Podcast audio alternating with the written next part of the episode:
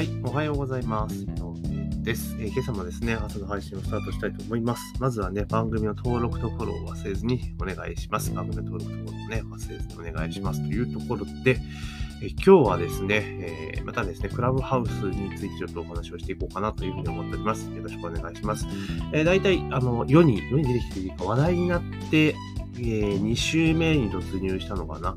？2週目に突入して、まあ、大体ちょっと落ち着いてきた感があるかなと。まあ、話題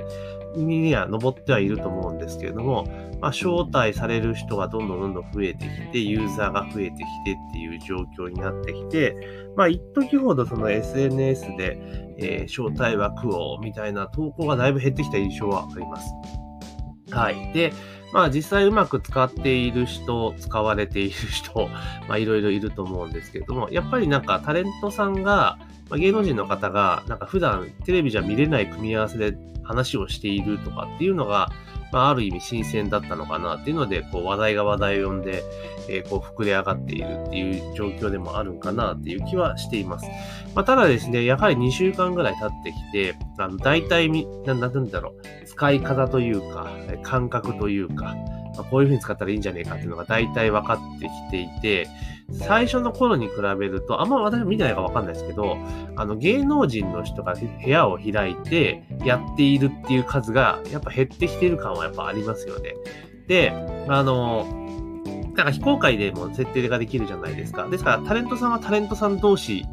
公開でやり取りをしているっていうのは多分どんどんあの普通になってきてるっぽいんですよね。だから結局だからオープンにしてしまうと、あの、あれじゃないですか。で、あの、なんだ、メディアの記者とかも入っちゃったりとかすると、そこでの話っていうのは、いくら、えー、録音できないとはいえね、録音もできない人も物理的にやろうとはでできるわけじゃないですか。だからそこでの話っていうのは基本的には外に持ち出さないってルールになってるけど、もう今のご時世で言ったら絶対ネット記事になっちゃうから、で、もう記者がどこに潜んでるかわかんないじゃないですか。ね。いくら実名登録とはいえ。だから、もうそうなってくると、まあ芸能人とかの部屋っていうのは、まあ自然と、えー、芸能人対地だけでやる部屋になっていくのは、まあ、まあ、ある程度予想できたことなのかなというふうに思ってます。で、じゃあその中で、じゃあ一般の人たち、ね、我々含めた一般人がどう使っていくかっていうと、多分今すごく流行っているのは、とにかくフォロワー数を増やせオラみたいな感じで、まあ、フォロワーをアホみたいに増やしてる人が、まあ、多数いますよね。えこの部屋に入った人全員フォローをして、フォローし合って、みたいなことを、まあ、やっている人も結構いたりとかして、まあ、ある意味こういった SNS ってあの、あれじゃないですか、フォロワー数イコール戦闘力みたいなところがあるから、まあ、そういった流れにはなってるのかなと思うんだけど、だけど、まあ、ど、どうなんかなって個人的には思ったりします。なので、あの、結構その、クラブハウスとかってハマる人めちゃめちゃハマっているみたいですよね。で、まあ、タレントさんの部屋が減ってくれば、ああんまりこう、なんだろう、ラジオ感覚で聞く人ってのは徐々に減ってくる可能性があるので、まあ、しばらくしたらちょっと落ち着いてくるんじゃないかなっていう気はしています。まあ、ただ、あの、結構この音声で手軽に話ができるっていうのは、まあ、ある意味革命的かなっていうところはあるんですが、まあ、個人的な使い方としては、あの、自分が普段持っている、例えばコミュニティとか、まあ、コミュニティだったら別になんつうのかな、その、なんつうの？通にそのうちうちでズームとか使ってやればいいんですけど、例えば、そのコミュニティとかでやっていて、いろいろな、こう、えー、公開質問会とかね、Q&A ライブみたいなのやってるんであれば、まあ、それをクラブハウス内で、あの、公開してしまうっていうのもありかなっていう気はするんですよね。あの、なんていうかな、それだから、新たな会員さんとかを集めるときに、普段のその、なんだろう、QA みたいなやつが、えー、どんな感じで行われているのかっていうのを、まあ、ライブでやっていく。だから、クラブハウスを使ってライブでやっていくっていうところですよね。で、まあ、もちろんそれで物理的に取れるっていうのはあるかもしれないですけど、基本的になんつうんだろう、その、で、スマートフォンだけのアプリなので、まあ、ある程度、セキュリティみたいなところってまあまあ、他のにパソコン使えるものに比べれば、まあいいんじゃないかなと思うので、まあそこで、まあそういうなんか、なんだろう、体験会みたいなじゃないけれども、実際に聞いてもらうみたいな。で、それで、あの、や、なんとかな、それで中身を知ってもらった上で、まあ説明会とかそういったところに誘導するっていうパターンが、まあいいんじゃないかなと。あとはその、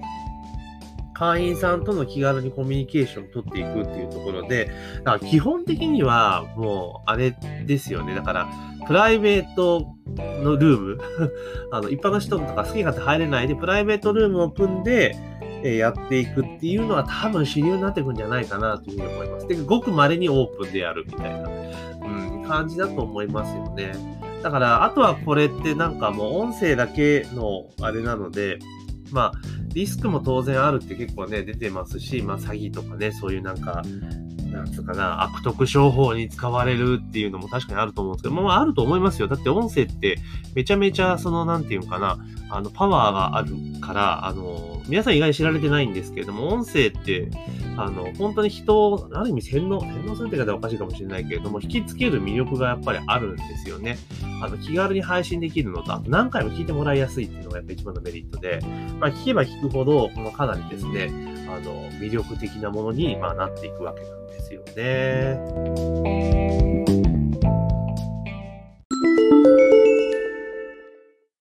はい、ここでお知らせです。えー、私、井上ですね、ストアカという、まあ、オンライン講座のプラットフォームでですね、今話題の音声配信について、ミンメディア勉強会という講義をやっております。えー、この講座にご参加いただきますと、えー、この音声配信、ポッドキャストのですね、アカウント解説から、え実際の配信まで、実際のワークを通じてですね、その講座内で自分のポッドキャスト番組が持てるようになります。毎週ですね、講座開催しておりますので、ぜひ自分も音声配信、ポッドキャストをやりたいなっていうふうに思われる方は、ぜひね、概要欄にリンクを貼っておりますので、まあ、そちらの方からね、講座のご案内ページをご確認いただければというふうに思っております。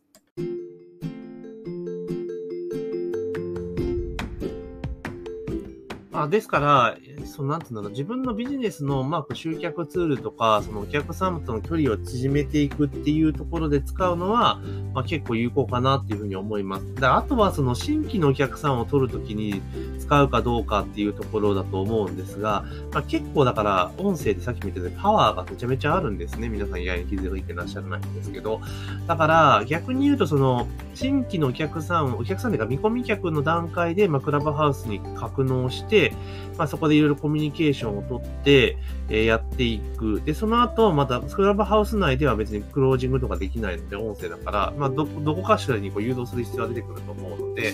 まあ、それで誘導はしていくんで、で、そこでまたサービスの、まあ、セールスみたいな感じのことを、まあ、していく。流れになると思うんですけど、ただもちろんその見込み客からそのお客さんに転換するっていうことでかなり有効なツールだとは思いますが、逆に言うとその音声のパワーが強すぎるから、その下手になんか変な人、変な人って言い方ちょっと語弊ありかもしれないですけど、本来買うべきじゃない人も、参加すべきじゃない人も参加しちゃうリスクが結構でかいと思うんですよね。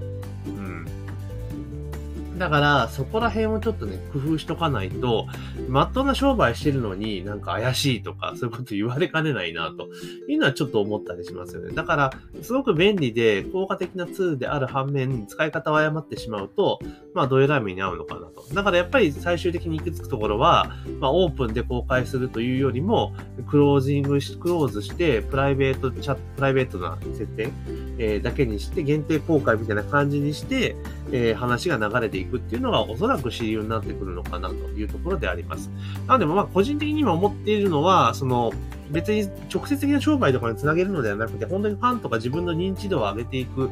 っていう、え作業にするのであれば、まあ、ちょっとさっきの話に矛盾する部分はあるかもしれないですけど、まあ、通常はこういった音声配信をする。例えば、えー、ポッドキャストであり、えー、スタンド FM であり、まあ、音声配信メディアで今どんどん増えてますよね。まあ、そういったもので配信をしていく。で、そこで着実にリスナーを増やしていくっていう作業をした上で、でその上で、えー、たまにですね、その、まあ、例えばスタンド FM とか使えばライブ配信ができるので、まあ、そこでも交流取れると思うんですよね。だからまず第一弾としては、音声配信している人が、まず、まあ、ライブ配信を積極的に利用して、まあ、ユーザーとの、リスナーとの、まあ、コミュニケーションをどんどん取っていくってことを、まあ、まずやっていくと。で、ある程度ライブ配信とかをね、そのコミュニケーション取れるようになったら、もう一段進んで、じゃあクラブハウスで、じゃあちょっとやりますか、みたいな感じでやると。で、そのクラブハウスに関しては、その、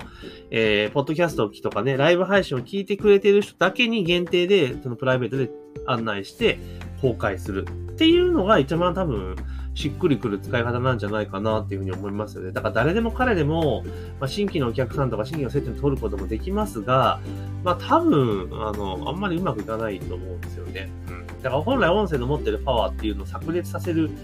のはなかなか難しい。ただ、著名人とかそういう人たちは、ただ自分の認知度とか直接話を聞いてもらうっていう手段として使えますけれども、まあ、それ以外の一般の人で、我々のような一般の人であれば、まあ、広くオープンにして集客のために使うというよりも、今他のメディアで集客している人との距離を詰めるっていう使い方の方が非常に効果的なんじゃないかな。だから、音声での情報発信をしつつ、で直接音声での会話を通じたコミュニケーションを取れるようにすると。まあ実際でも話せるようにしたとした、したとて、えー、実際にね、手を挙げて話す人なんてそうそういないですからね。まあ基本的にみんなロム線専用なので、リスナー専用なので、まあそういったことを考えてもですね、あの、まあ、使い方っていうのが、まあ、私はそういうふうに、あの、もともとお客さんとか接点がある人での、まあ、プライベートルームを組んで、まあ、距離を詰めるって使い方の方がいいのかな。だから、個人的には、なんかフォロー部屋みたいなやつで入って、フォロワーをひたすら増やしていくっていう作戦は、まあ、あんまり良くないんじゃないかなと、個人的には思ってますけどね。うん。まあ、確かにこれ SNS 系でね、繰り返しなんですけど、フォロワー数イコール戦闘力みたいな見え方があって、あの、ごく普通の人がフォロワー数1万人とかいたら、なんか、おおと思うかもしれないけど、別にその1万人で別になんか価値ある1万人かって微妙ですよね。うん。だから、別にそんなフォロワー数では気にしないで、えー、しっかりとした、もう、関係値の高い人だけと繋がるぐらいの方が、やっぱりいいんじゃないかなっていう気はしますけどね。まあ、あとはそのフォローとか結構しまくってる人がいるじゃないですか。だけど、それ誰かわかんないこと結構多いじゃないですか。例えば、あの、まだ始めたばっかりだから、プロフィールとか何も書いてないから、あ、これ誰？みたいな いうのが結構あるんですよね。だプロフィールは書いといた方がいいですよね。フォローいっぱいする人はね、しといた方がいいかなっていうふうに思います。なので、私知ってる人であれば基本的にフォローされたフォローを返してますけれども、誰かわかんないときはちょっと一旦保留してますね。あの、プロフィール欄ガラガラの場合は。うんで、見て、あ、あこの人なんだっていうのが分かれば、フォロワー返しますけど、基本的には知ってる人だけに今はしています。だからフォロワーも全然増えてないし、みたいな。フォローもそんなに。フォローはどちらかというとタレントさんとか著名人が多いかなって、一般の人はあんまフォローしてないっていうのが、まあ正直なところです。というところで、えー、今日はですね、えー、今話題のクラブハウスがちょっとね、落ち着いてきたぞというところがありますので、えー、今後ね、こんな使い方がいいんじゃないかと、私的な、井上的なクラブハウスの活用法をちょっと考えてみたので、えー、それを共有させていただきました。えー、ぜひね、番組の登録とフォローをね、忘れずにお願いします。番組の登録とフォローを忘れずにお願いします。というところで、えー、本日の朝の配信は以上とさせていただきます。今日も一日頑張っていきましょう。